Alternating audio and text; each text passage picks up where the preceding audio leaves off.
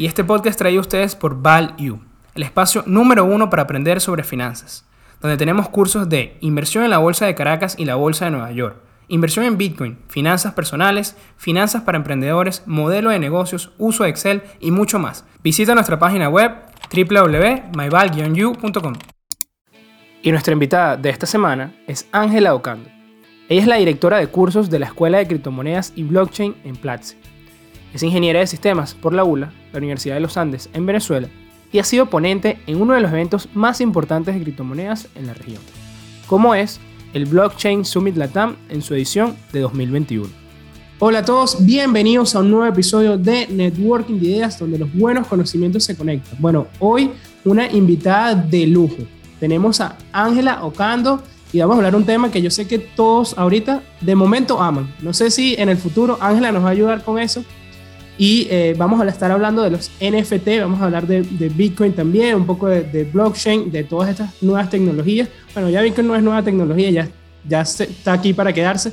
Pero bueno, un poquito de todas esas cosas vamos a hablar el día de hoy. Sí nos gustaría justo antes de arrancar que nos ayuden con la pregunta de la semana, participen por uno de nuestros cursos en línea en nuestra página web www.maival-u.com respondiendo a, las a la pregunta de la semana en nuestro canal de YouTube, puedes participar por uno de estos cursos.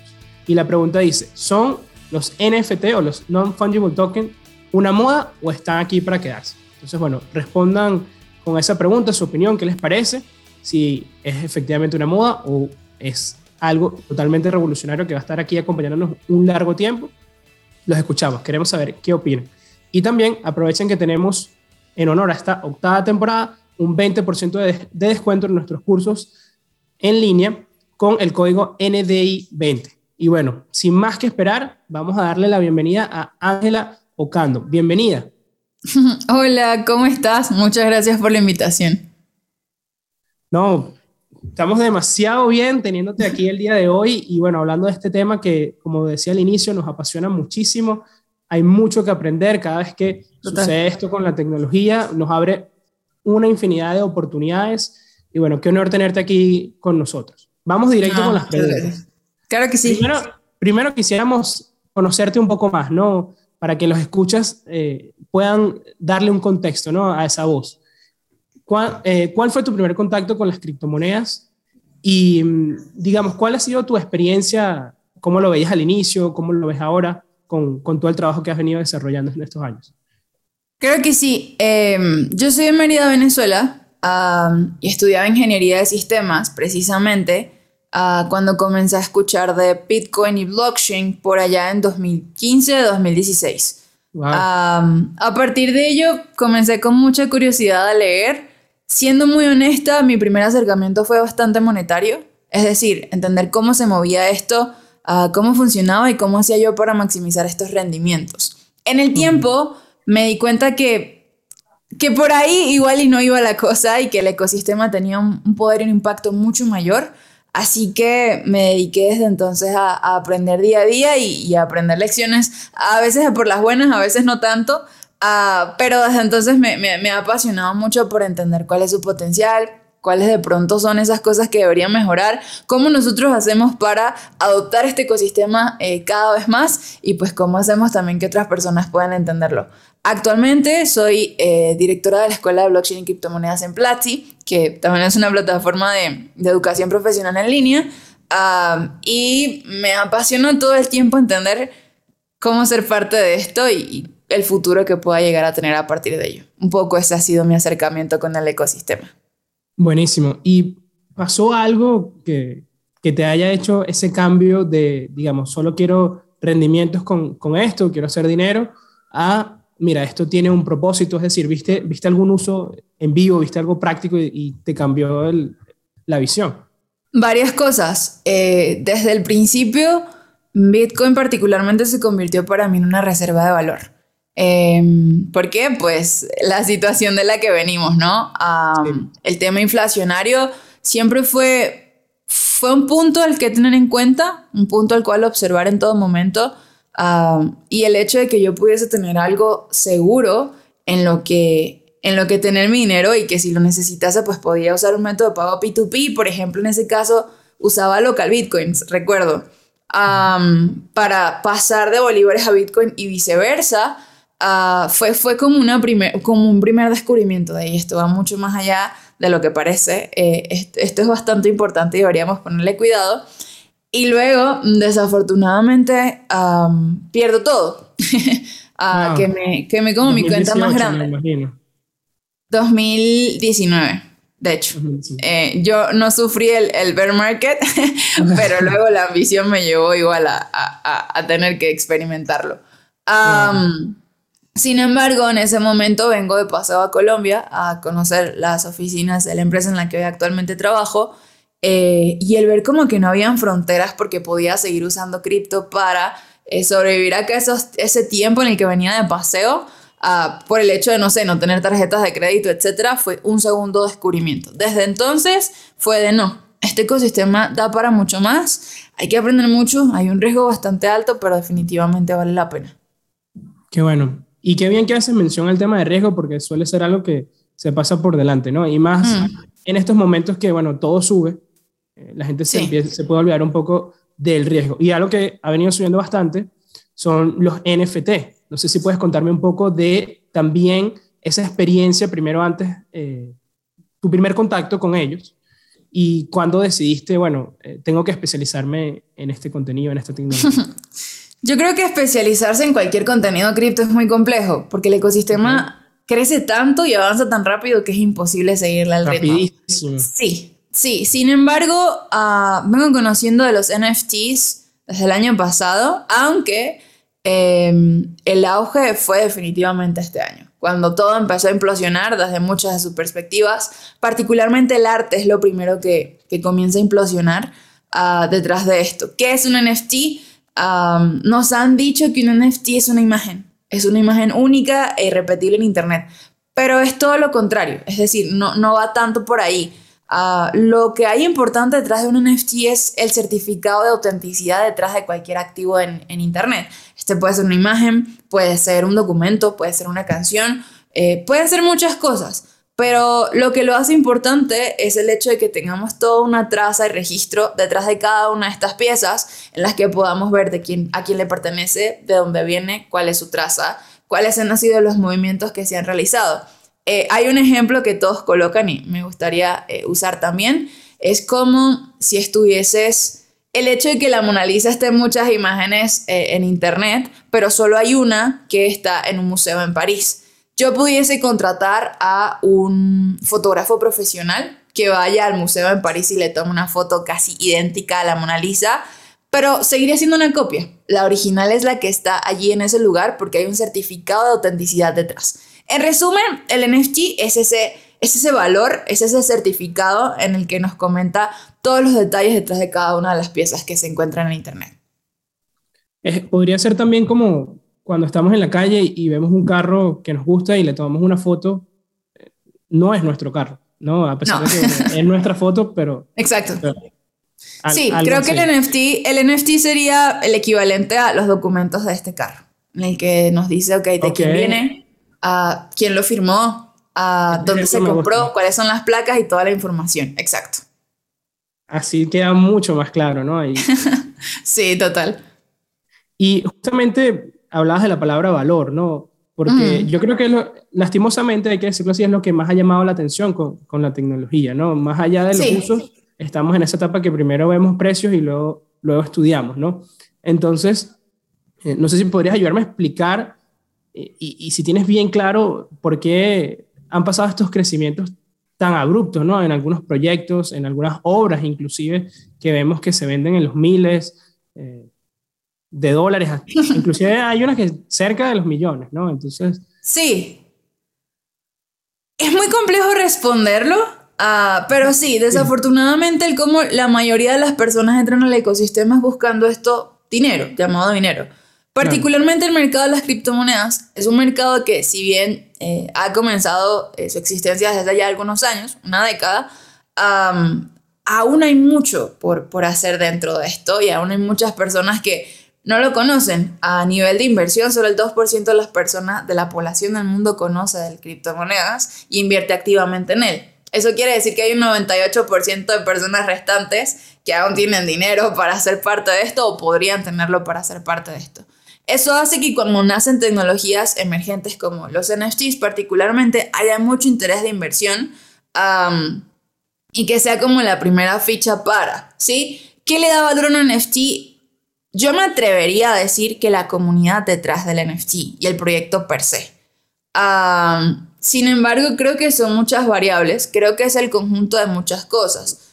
Ahorita mismo ah, el arte fue como lo primero que implosionó y decimos, no, mira, esta pieza se vendió por 20 millones de dólares o esta pieza se vendió por un millón de dólares, pero ¿qué lo hace tan especial? Bueno, hay, hay muchas cosas detrás de ello. El proyecto per se, cuál es su propuesta de valor, la comunidad detrás que la apoya, eh, el equipo que la apoya, las rarezas detrás de cada una de estas piezas ah, y el potencial que puedan llegar a tener largo plazo. Entonces, aquello que le da valor a un NFT es como decir, pues, que le da valor a un carro, que le da valor a una pieza, que le da valor a, a una comida. Realmente la oferta-demanda detrás de ello. Al haber tanta demanda ahorita por, por los NFTs, por el arte y cada una de estas tecnologías, cualquier cosa puede pasar. De aquí a que esto sea sostenible en el tiempo, es complicado. De aquí a que yo invierta en un NFT porque se en forma de lápiz y en un año crezca mil por ciento, es complicado. Eh, pero definitivamente sí es la oferta-demanda detrás de esto y qué propuesta de valor hay detrás de cada uno de los proyectos. Me gustaron esos ejemplos porque, bueno, al final todo, todo llega a, a la ley del mercado que es oferta y demanda, ¿no? sí. Pero efectivamente hay algo que es valor y hay algo que es precio. Y es, mm. el, el, día a día del inversor y, bueno, de las personas que quieren aprovechar las oportunidades, encontrar esas divergencias, ¿no? Total. Creo que, creo que también la gente suele olvidar, y por eso te decía que me gustan los ejemplos, del valor de ciertas cosas. Porque inclusive es muy fácil, digamos, criticar que un NFT, wow, esto es una imagen y vale tanto. Pero vas a una obra de arte y ves un, dos rayas en un lienzo y vale millones también. Y tú dices, bueno, pero esto lo puede haber hecho cualquiera. Claro, no lo hiciste. Y, y, ves, ves paralelismos, ¿no? De por, oye, porque esta obra vale tanto si es tan simple hacer? Y y el NFT igual, ¿no? Entonces, olvidamos toda esa historia de la humanidad de que viene otorgando valor y, la subjetividad es algo prácticamente inseparable de todas las cosas que nos rodean. Carros, obras, eh, pasa mucho también en las apuestas. Totalmente de acuerdo. En las carreras de caballos, cómo evalúan a los caballos. es muy similar. De hecho, hay, hay proyectos NFTs particularmente dentro del arte que usan este mismo concepto las rarezas, la genética, la unión de varias cosas. Entonces es bastante particular y depende de, cada proyecto, desde arte hasta gaming y muchas más cosas que hay detrás de todo esto.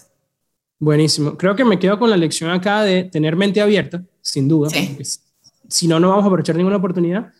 Claro, siempre ser un poco escépticos, ¿no? Como tú mencionas, pensar en los riesgos. Todo tiene un riesgo, ¿no? Tú decías, si esto va a ser sustentable, eso ya es otra cosa. Pero bueno, tener mente abierta y ver que si comparamos con otras cosas que han pasado en nuestra historia, ha habido casos similares. Mm. No sé si te acuerdas un cambur que pegaron con un tirro y, y, sí. lo vendieron en miles de dólares. Entonces, digamos, no, no asignar que uno, que uno sabe más que el mercado, ¿no? Esto, esto está muy caro o esto está muy sí.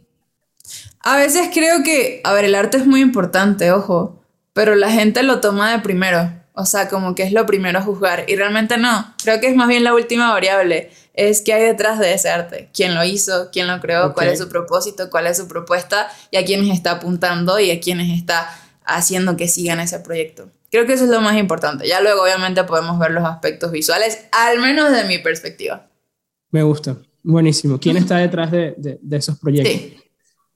Y bueno, ¿tienes algunos proyectos que consideres ahorita más importantes eh, dentro de, este mm. mundo?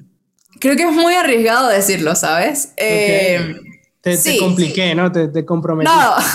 No, no, no, no, tanto por eso, sino que algo que también es parte de un sesgo es eh, a veces más que investigar y tomar nosotros nuestras propias decisiones, queremos fijarnos en, ah, ¿qué dijo esta persona? Eh, y, y, es, y es la, el camino más fácil a seguir, contrario a, no, yo voy a tomar mis propias decisiones. Eh, entonces, no sé si me atrevería a decir un proyecto, pero en el camino no ha habido muchos. Por ejemplo, los CryptoKitties, han, han sido han sido súper importantes. Los apes de, de, Solana también han sido muy importantes. Actualmente no son tan accesibles, tienen unos precios súper altos. Esto solo en términos de arte, porque también dentro del ecosistema NFT podríamos hablar de metaversos, en donde eh, Solana no... Eh, ah, por ejemplo, el Sandbox es una de estas, de estas ideas. Emana o Decentraland pueden ser otros de estos proyectos que no son NFTs, implementan a los NFTs. Podríamos hablar de gaming, en donde, por ejemplo, Axe Infinity es un ejemplo particular en Venezuela ah, que ha venido trayendo muchísimo recorrido. Entonces, son proyectos importantes en la actualidad, no sé si accesibles para todos, um, han llegado a costar muchísimo, pero nos han demostrado que los NFTs van mucho más allá del arte, que hay muchísimas aplicaciones y estamos comenzando a verlas, que es lo más importante. Es así. Y mm, he escuchado mucho la palabra mintear. ¿A qué se refieren con esto? Esa es una duda muy personal. no, todo bien. Eh, mintear no es más que crear es decir, um, ir a blockchain y crear tu propio NFT. Esto está al alcance de todos. El hecho de que los NFTs estén creados sobre la tecnología blockchain nos da la posibilidad de que todos y todas podamos ser parte, eh, creando, vendiendo, comprando, interactuando. Um, entonces, Mintier en resumen es como yo creo un NFT, ah, que actualmente es tan fácil como subir una imagen a Instagram, la verdad. Eh, no, no, es muy complejo y hay varias formas de crearlos. Podrías crearlo a partir de código, que es un nivel un poco más avanzado, uh, pero también hay plataformas como OpenSea, por ejemplo, que precisamente es un mar abierto de posibilidades en que yo pueda mintear y crear mis propias obras. Si, por ejemplo, fuese artista, no lo soy, desafortunadamente no, no nací con ese talento, yo podría ir y crearlo. O simplemente enmarcar un recuerdo y dejarlo en blockchain para siempre ahí hay un caso particular. En mi cumpleaños eh, recibí NFTs de regalo. Ah, y para mí es algo maravilloso porque no hay nadie que pueda eh, cambiar esa información. Ahí va a estar para siempre y para siempre para mí va a ser un recuerdo muy lindo. Ah, entonces todos podemos eh, mintear o crear un NFT. Hay plataformas que nos permiten hacerlo de forma muy fácil, solo toca entender algunos conceptos como crear un wallet para poder poseerlos, eh, los gas, el gas o las pequeñas comisiones que debemos costear para crearlos, etc. Pero es mintear, crear eh, y todos tenemos la posibilidad de ello. Es un proceso en cierta forma sencillo, ¿no? Pero requiere, requiere tiempo y también requiere unidad económica, ¿no? Hay que... Más que, más que eso, eh, es entender un poquito el ecosistema. Blockchain no es particularmente complejo. Sin embargo, hay barreras de entrada para quienes están comenzando en esto. Porque a mí me gusta poner un ejemplo. Es como cuando estábamos pequeños y nos acostumbraron a hacer efectivo, ¿cierto? Pero después llega y nos dicen, mira, ahora tu dinero está en un banco y tienes que hacer transferencias digitales. Y la primera transferencia digital fue, Dios mío, voy a perder el dinero a quien le estoy enviando esto. Y ya a partir de la segunda todo fluyó. ¿Cierto? Ya estábamos acostumbrados. Pero el primer paso es particularmente complejo porque debemos adaptarnos a varios nuevos conceptos. Ok, de acuerdo. ¿Y qué te regalaron? ¿De qué era el NFT? um, yo recibí mi dominio de Ethereum, que es ocamacrypto.eth. Uh, también recibí dos ilustraciones, entonces estuvo muy, muy chévere, estuvo muy, muy chévere. Hechas por, por tus amigos, ¿no? Sí, Sí, sí, sí. Oye, qué bien. Y mm, habla, hablaste mucho de, bueno, de conocer el proyecto detrás. Aquí hay muchas similitudes en cuanto a la hora de, de analizar una empresa, de analizar una acción, en el sentido de que, bueno, tienes que buscar quién es el equipo directivo, tienes, tienes que buscar quién está detrás, tienes que conocer a la gerencia. Hay algunas características adicionales a, a esto que debemos conocer o que debemos investigar si yo decido, bueno, voy a llamarlo invertir. Sé que a veces va a ser algo como, no sé si invertirse es la palabra correcta a veces, porque a veces simplemente es comprar. Pero bueno, si efectivamente decido poner mi dinero en, en, algún proyecto de NFT, sea en un juego, sea en una ilustración.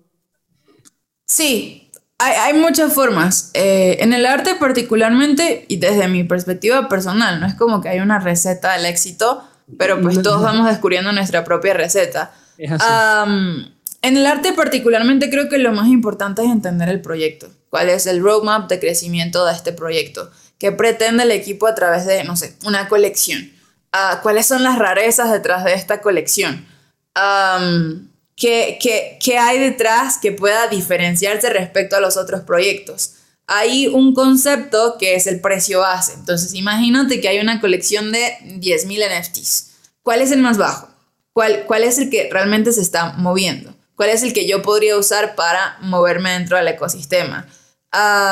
eso por un lado. Luego, ¿cuál es mi capital de inversión y cómo me muevo entre las rarezas? ¿Cómo consigo una pieza ya no solo por tener parte de la colección, sino tener una importante? Una que en presente o en el futuro me haga sentir cómoda con, con, poseerla, pero también de que yo pueda volver a venderla y que sea interesante para quien esté allá afuera. otra cosa es cuál es el equipo detrás, qué pretenden, cuál es su propuesta de valor. ¿Están dando la cara allá afuera? ¿Están mostrando quiénes son? Eh, porque algo que también ocurre es que hay muchos proyectos sobre los cuales no sabemos quiénes están detrás y fácilmente podrían irse con nuestro dinero y, y adiós. Ah, entonces, a mí particularmente... sí, justo. Exacto, exacto. Eso se llama un raffle. Ah, entonces, creo que estar pendiente de cada uno de estos detalles es súper importante. Ah, la comunidad. Puedo preguntar algo en la comunidad y me responden. ¿Dónde está la comunidad? ¿Quiénes son los encargados? ¿Quiénes son los embajadores? ¿Quiénes están detrás de este proyecto? Los inversores también es muy importante. Particularmente el blockchain, al ser tan transparente, nos permite ver, ok, qué tan centralizada está la inversión detrás de un proyecto. Ah, o en algunos casos, quienes están invirtiendo en este proyecto. Esto aplica no solo para NFTs, sino para criptoproyectos. Uh, Y finalmente, en el caso del arte, pues, ¿qué es lo que te está gustando de esto, no? Visualmente. Ah, o qué es lo que lo está haciendo interesante. Sobre qué blockchain está construida. Y para el tema de gaming, ¿cuál es su propuesta de valor? ¿Cómo va a ser la retribución monetaria para los jugadores? cómo yo voy a sacarle beneficio a esto. Es sostenible en el tiempo. Si un juego es aburrido, pues obviamente no nos va a interesar tanto. Porque esto dice, ok, la primera semana los jugadores están interesados, pero ¿qué pasa luego? Ah, creo que son muchas pequeñas cosas, pero en resumen es, no vean un proyecto por, está subiendo de precio, va a comprar, sino que lo hace sostenible en el tiempo. Por favor, no hagan eso. muchas cosas. Mm. Por favor, no vean solo el precio. Sí, Sí, sí, pero, definitivamente. Pero son muchísimas variables. ¿Cómo, ¿Cómo haces tú, Ángela, al analizar? ¿Tienes un checklist y vas revisando mm, No sé si... Sí, no, no, no sé si tengo un checklist, uh, pero lo que definitivamente sí siempre tengo en cuenta es cuánto voy a invertir en este proyecto. Listo, lo doy por perdido. Honestamente, es, es, mi forma. Ok, claro, um, es lo que estás dispuesto a perder. Exacto. Eso de primero. Siempre pienso en el riesgo. Incluso no solo en trading, sino en la vida misma. O sea, voy a tomar una decisión. ¿Qué es lo peor que puede pasar? Vale la pena el riesgo y luego si pienso en qué puedo ganar. Entonces, en cripto, esa es mi, mi, mi, primera variable. Y lo segundo es, si en, no sé, si pasara lo peor que pudiese pasar en el ecosistema en dos, tres años, ¿este proyecto seguiría vivo? Y a partir de ahí tomo la decisión de, ok, ¿Cómo aporta esto al ecosistema? ¿Cuál es su diferenciador? ¿Quiénes están detrás? ¿Hay volumen y liquidez? Uh, ¿Qué propone este proyecto? Me, me, interesa ser parte de ello y a partir de ahí un montón de... Es más razonamiento que cualquier otra cosa y luego sí me voy a los aspectos técnicos. Pero primero es, ¿qué me aporta? ¿Cuál es mi riesgo más grande? ¿Me enfrento a ese riesgo? ¿Estoy dispuesta? Y luego sí voy a lo demás. Pues esa es mi, mi perspectiva. No, no, buenísimo. Y una vez que ya estás en el proyecto, eh, bueno, que, hiciste ese análisis, todo bien, decidiste poner esta cantidad de dinero que estás dispuesto a perder. Eh, cuando llegan esos momentos, eh, no a nivel de precio, sino que tú dices, mira, este proyecto no va a dar lo que yo esperaba, o algunas banderas rojas que te dicen, mira, es momento de salir. Sí, dos cosas. El white paper detrás de un criptoproyecto y en el tema de los NFTs, particularmente el roadmap. Ah, si veo que un roadmap es muy ambicioso, ah, pero no se está cumpliendo y no están siendo totalmente transparentes, cometer errores está bien. El problema es comunicarlos. Si yo veo que un proyecto lo está comunicando de, hey, miren, no pudimos hacer esto, pero lo vamos a hacer así, está bien, confío en el proyecto.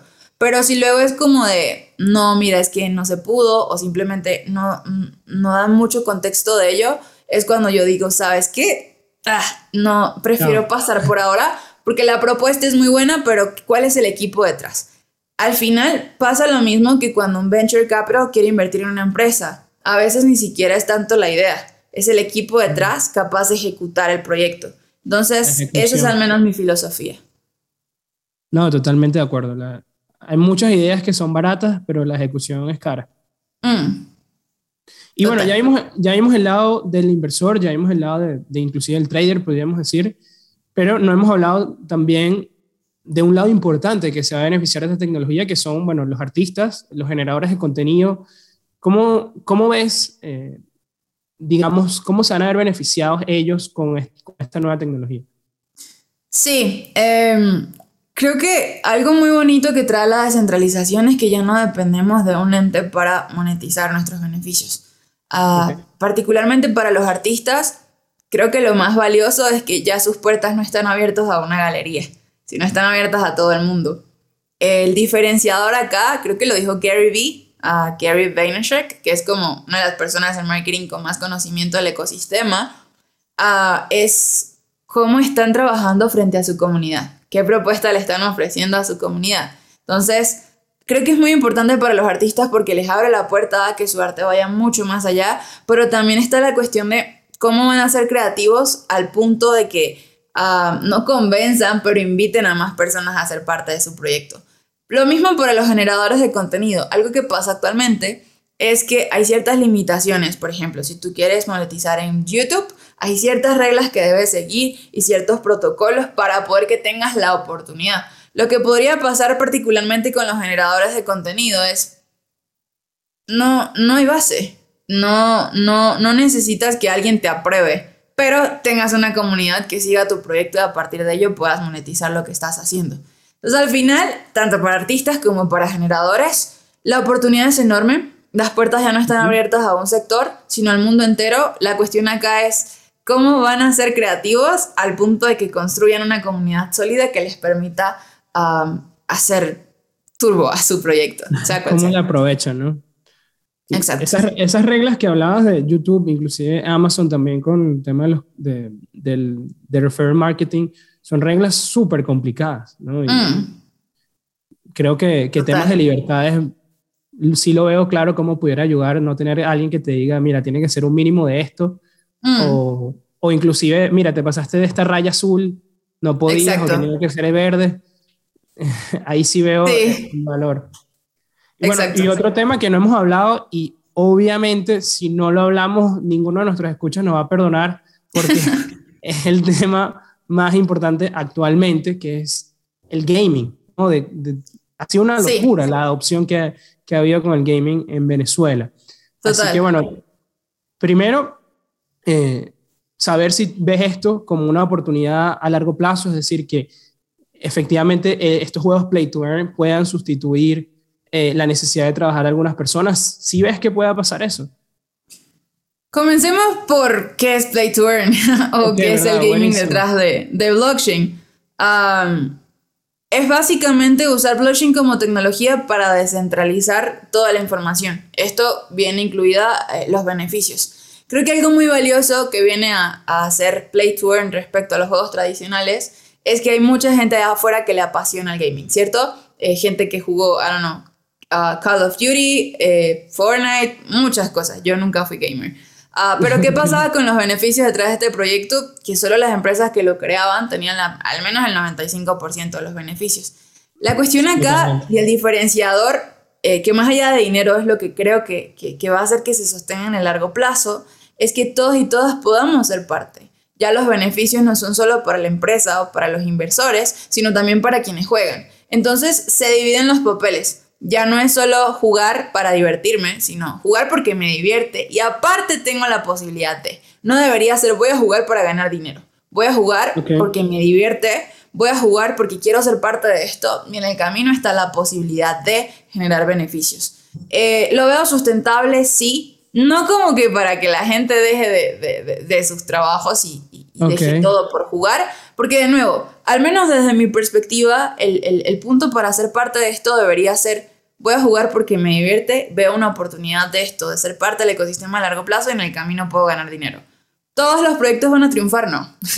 es como que, digamos, no sé, hay mil propuestas de Fortnite, pero solo una triunfó. Ah, hay diez mil propuestas de Mario Bros. y solo una triunfó, o unas pocas. Entonces, creo que por ahí va la cosa. O sea, el potencial es enorme, el potencial de usabilidad es increíble. Uh, tanto si, por ejemplo, quieres jugar, juegas, te diviertes y tienes esta posibilidad. Pero por mi, mi, mi, mi, perspectiva particular es no tengo tiempo de jugar, nunca he sido muy fan tampoco, pero si apoyo un proyecto, invierto en él y también puedo generar beneficios a través de DeFi eh, incluidos dentro de Play to Earn. Para quienes crearon el proyecto, obviamente el potencial de crecimiento es impresionante y tienen una pequeña, un pequeño margen de beneficio para quienes invirtieron. Entonces, es genial porque el ecosistema es muy amplio, la sostenibilidad económica del, ecosistema también es muy amplio, pero tenemos que tener cuidado en todos los juegos van a triunfar, yo voy a jugar porque voy a ganar, o voy a dejar esto porque con esto es que voy a empezar a vivir. No creo que sea tan fácil, ah, pero definitivamente nos ha demostrado que esto no es para moda o por meses, sino esto llegó para quedarse también. De acuerdo, me gustó eso de, es decir, si igual voy a jugar algo, puedo jugar esto que además tiene mm. Beneficio. Exacto. Tener esa, esa mentalidad, ¿no? De, de, secundario. Primero, divertirse, o bueno, el propósito del juego en verdad es ese, ¿no? no Exacto. Y, digamos, ¿hay, hecho, ¿hay algo que haya hecho X Infinity que, que resalte o, o, qué cosas has visto que han hecho para lograr mantenerse y posicionarse prácticamente como el número uno en este sector? Me encanta porque mi respuesta va a ser siempre la misma respecto a NFTs, a cripto y demás. Comunidad. Algo que hizo, a ver, honestamente, Axie es un juego de rarezas, de genética, de cruzar cosas. Si tú ves la interfaz del juego, al menos de mi perspectiva, es sencilla, es normal. ¿sí? no, no, no es como que respecto a uno de estos juegos eh, de Web 2, uh, de los más famosos, sea como súper innovador. Honestamente no lo es. Pero hay una comunidad muy fuerte detrás. Hay un sentido de competitividad muy alto. Todos quieren ganar, todos quieren poder mejorar, crear mejores equipos, hacer nuevas combinaciones. Algo que creo que Axi particularmente hizo muy bien es eso, es crear comunidades y cómo se apoyaban unos con otros y cómo empezaron a apoyarse unos con otros para mejorar y escalar en el juego. Ah, en el tiempo han habido estos proyectos de el próximo Axie Infinity la nueva propuesta para superar a Axie Infinity. Pero creo que lo que no están pensando estos proyectos es hacer un juego igual a Axie, sino replicar estas buenas cosas que se ha hecho. Crear comunidad, ser transparentes en todo momento, porque no es como que todo haya sido perfecto, pero cuando algo no ha salido bien, aquí estamos, estos somos y los vamos a ayudar. también han retribuido muy bien a quienes han confiado en su comunidad desde el primer momento. Entonces, eso, es que ha hecho diferente sentido de competitividad, pero sentido de comunidad y unir ambas cosas, desde mi perspectiva. Buenísimo. Y Ángela, ¿ves algún tipo de riesgo en el sentido de si alguna empresa importante en el mundo del gaming como Nintendo o Sony eh, deciden implementar estas tecnologías a sus juegos que ya tienen un, branding impresionante, eh, que bueno, que casos como el de X Infinity pudieran quedarse a un lado? ¿Ves, un riesgo importante en este sentido? Mm, no, no sé si un riesgo, pero creo que va a pasar inevitablemente. Es lo mismo que estamos viendo con, con Meta de Facebook, que decide tomar este conglomerado y cambiarle el nombre. Eh, y aunque Meta realmente es más allá, más allá de la realidad, pues también es metaversos.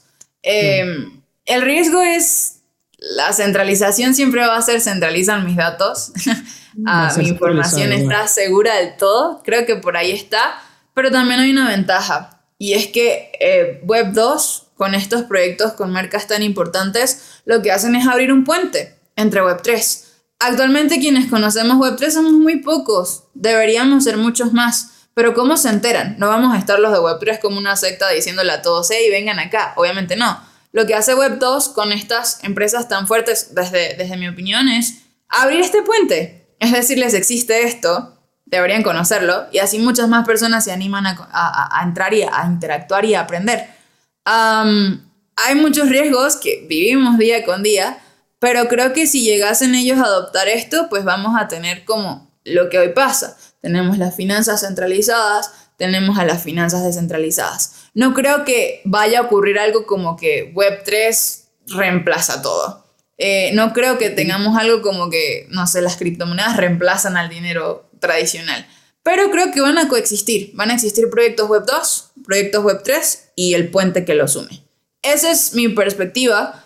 en cuanto a riesgos, nuestra información, pero no es algo de lo que sea nuevo, es algo que estamos viviendo hoy día. Ah, y de ahí la responsabilidad es nuestra. Es qué datos queremos dar, cómo cuidamos nuestros datos y cómo cuidamos nuestra información allá afuera. Claro, igual en el sentido de si serían, como decía antes, Nintendo, eh, el riesgo de centralización igual va a estar ahí. Así adopten estas tecnologías, no sabemos qué, qué, van a hacer después con la información que logren Ya ocurre. Exacto. no, podría sustituirlo, es lo que veo. Habría esa convivencia, entonces, como pasa ahorita con, con las criptomonedas y pasa con, con las divisas eh, normales, ¿no?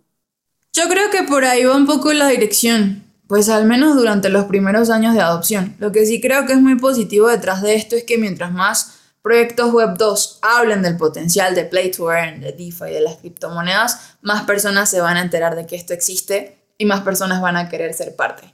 Creo que eso es lo, lo más valioso y al menos lo que a mí me emociona. Pero definitivamente vamos a enfrentar muchos retos, desde la seguridad de nuestra información, la seguridad de nuestros datos y el cómo nosotros nos encargamos de protegerlo. Eh, pero va a estar interesante. No es como que ahorita tengamos una opinión definitiva, sino sabemos que existen estas variables, cómo las vamos a enfrentar.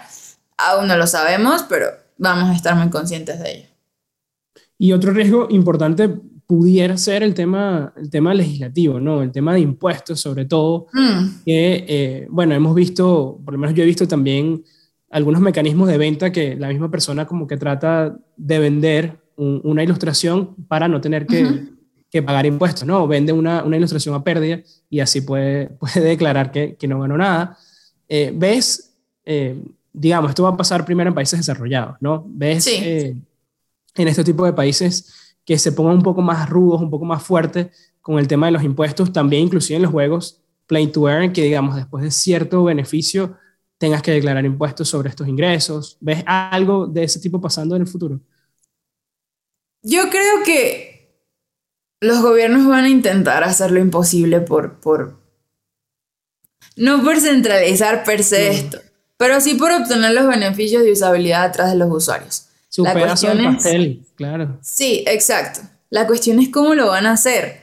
Ah, pueden hacerlo a través de los, de los exchanges que no son precisamente descentralizados, de hecho son centralizados. Ah, no sé si lleguen tan a fondo como para, para llegar a NFTs, porque recuerda que en blockchain no estamos como Ángel Ocando, sino un número o una dirección. Entonces, sé que lo van a intentar. No sé cómo lo van a lograr, pero definitivamente va a pasar. Y deberíamos estar muy conscientes de eso desde ya para saber, pues, obviamente, cómo tomar nosotros mejores decisiones. Ah, pero sí, definitivamente va a pasar. No nos vamos a escapar de eso. El cómo aún no lo sabemos, pero debemos estar atentos y es algo que debemos tener en cuenta. Buenísimo, totalmente de acuerdo. Y bueno, mencionaste un poco el tema de, Meta. No, no, te, no pensaba preguntarte nada al respecto, pero bueno, sí me gustaría saber tu opinión. Porque bueno, sé que Facebook, bueno, Meta suele ser el villano de, de la película. Así que bueno, quería saber simplemente tu opinión de, bueno, de este cambio de rumbo, ¿no? Que está tomando la empresa. ¿Cómo lo Mi opinión es muy objetiva. Eh, no podemos ocultar lo que ha pasado. Definitivamente ellos han sido responsables de muchas fugas de datos y privacidad, pero nosotros también debemos, precisamente por estas cosas que han ocurrido, tomar más conciencia de cómo cuidamos nuestros datos. Ah, no sé si se ven como villanos ah, y no lo han hecho realmente, mm, sí. Por lo menos en ah, Estados Unidos sí son los villanos sí, ah, actualmente, por ejemplo, está el tema del Facebook Papers que revela cosas que, que, que, pues afirman algunas de estas acusaciones. No sé si nosotros deberíamos ser como, oiga, no, esto es malo, esto, esto va a ser muy negativo. Mi perspectiva, de hecho, es muy positiva. Mi perspectiva es, va a estar tenaz el tema de, de seguridad, debemos ser muy cuidadosos. No deberían ser entes centralizados quienes dominen los metaversos o quienes los creen pero está bien que ellos comiencen esta primera etapa eh, de hagamos que el mundo se entere de que esto existe. Pero a mí personalmente no me gustaría que sean entes centralizados quienes creen estos proyectos. Deberían ser protocolos descentralizados como Mana, como Sandbox, etc. Ah, desde mi perspectiva, ni siquiera sé si estos van a ser los, eh, los finales ah, creadores, sino en el, en el camino van a, a, salir nuevos, nuevos proyectos. Pero eh, creo que se abre un puente interesante, de nuevo, entre la adopción global, es decir, más personas se enteren, pero ahora cómo desde acá los ayudamos a encontrar todas estas soluciones detrás de todas las problemáticas a las que nos hemos enfrentado. Seguridad, el control de los datos, la centralización de los beneficios, etc. Esa es mi, mi opinión hasta ahora. Sí, es complicado, ¿no? Porque, bueno, van a tener una cantidad de datos si efectivamente mm. suelen ser, eh, logran convertirse en el, en el sitio destino de, de, los metaversos. La cantidad de información que van a tener de los usuarios va a ser compleja importante, ¿no? Inclusive, no sé si viste el evento, que la, la cómo se ve tu casa por completo, ¿no? La posición de tus muebles, absolutamente todo. Complejo. Por eso digo, eh, no deberían ser ellos, desde mi perspectiva, eh, quienes, quienes sean los... de pronto, sí, no los precursores, pero pues sí abrir la puerta que más gente se entere, pero no deberían ellos tener el, el poder global de esto. Debería ser descentralizado para que, para que realmente para que realmente exista y todos podamos sentirnos de alguna forma seguros. Ah, pero creo que abre una puerta interesante y eso es lo que a mí particularmente me, me emociona, de que más gente se entere de que esto existe y ahora cómo hacemos para solucionar este trilema de, de escalabilidad y seguridad que enfrentamos todos de alguna forma suena como oportunidades, ¿no? Como que lo estás viendo de que... Sí, pero muchos retos en el camino que, que debemos enfrentar y que nos abre la puerta que todos podamos solucionar juntos. Buenísimo. Y Ángela, ya se nos está acabando el tiempo, pero antes de terminar, eh, quisiera que nos dejes, digamos, para los que están empezando, eh, no solo con los NFTs, sino también con, con las criptomonedas, con el blockchain, apenas están, bueno, este 98%, ¿no? Que, apenas está empezando a conocer el ecosistema. ¿qué le recomendarías? Eh, ¿Cuál sería tu recomendación final para, estas personas que están entrando al ecosistema? Sí, em, mi recomendación final es, primero entiendan el ecosistema, intenten aprenderlo antes de tomar decisiones de inversión o lo que sea. Em, creo que es algo que damos por sentado, uh, pero todos quienes comenzamos en esto y seguimos ese camino de primero tomo decisiones y luego aprendo, en el camino nos hemos enfrentado con ver pérdidas bastante grandes. Eh, desde muchas perspectivas. Desde perder el acceso a nuestro wallet hasta quemar nuestras cuentas o perder mm. algunos activos. Entonces, creo que es súper importante entender primero de qué se trata esto, cuál es su potencial y cuáles son nuestros riesgos. Y si nuestra perspectiva es esa, pensar en qué podemos primero perder antes de, de pensar en beneficios, el camino es, es, es enorme, porque aparte hay muchas verticales. No se apresuren por tomar decisiones, es decir, yo quiero ser trader, uh, yo quiero crear sobre Web3, uh, ah, yo quiero especializarme en gaming, uh, yo quiero especializarme en NFTs. Vayan con calma, empiecen por lo básico, entienden por las bases, entiendan Bitcoin primero y luego van con el resto y sé que en el camino ese, ese, será, será un mejor resultado. Buenísimo, me encantó. Y bueno, paciencia, ¿no? Es, un camino, camino largo. Bueno, es momento de pasar al dato de la semana. Y el dato de la semana es, ¿sabías que Larva Labs generó 10.000 CryptoPunks, el primer NFT de arte digital creado en 2017, a un precio inicial de 44 dólares? Hoy en día, el precio promedio de un CryptoPunk es de 26.100 dólares y ellos han generado más de 200 millones de dólares con el total de sus transacciones. Bueno, y eso ha sido todo por el episodio del día de hoy un tema brutal, me encantó, de verdad, Ángela, gracias por tu tiempo. Como les dije al inicio, queremos escucharlos, queremos saber su opinión. ¿Creen que los NFT son una moda o están aquí para quedarse? ¿Están de acuerdo con Ángela, que cree que van a estar aquí, bueno, van a acompañarnos por lo que queda de, tiempo, ¿no?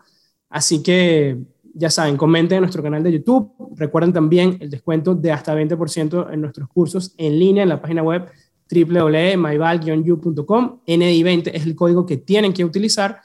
Y bueno, antes de que, de que te marches, Ángela, por favor, déjanos dónde las personas pueden conectarse contigo, saber en qué proyectos está trabajando, eh, cómo pueden comunicarse también si tienen dudas.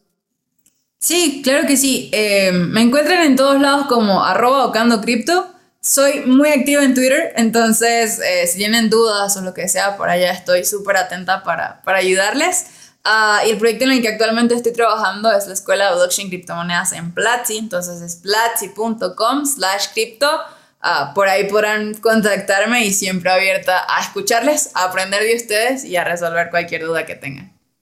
Genial, Ángela, la verdad que qué alegría ver gente tan preparada en nuestro país, bueno, ya en otras fronteras, eh, nos llenan de verdad de, de muchísima felicidad y te deseamos todo lo mejor que, esos proyectos sigan adelante.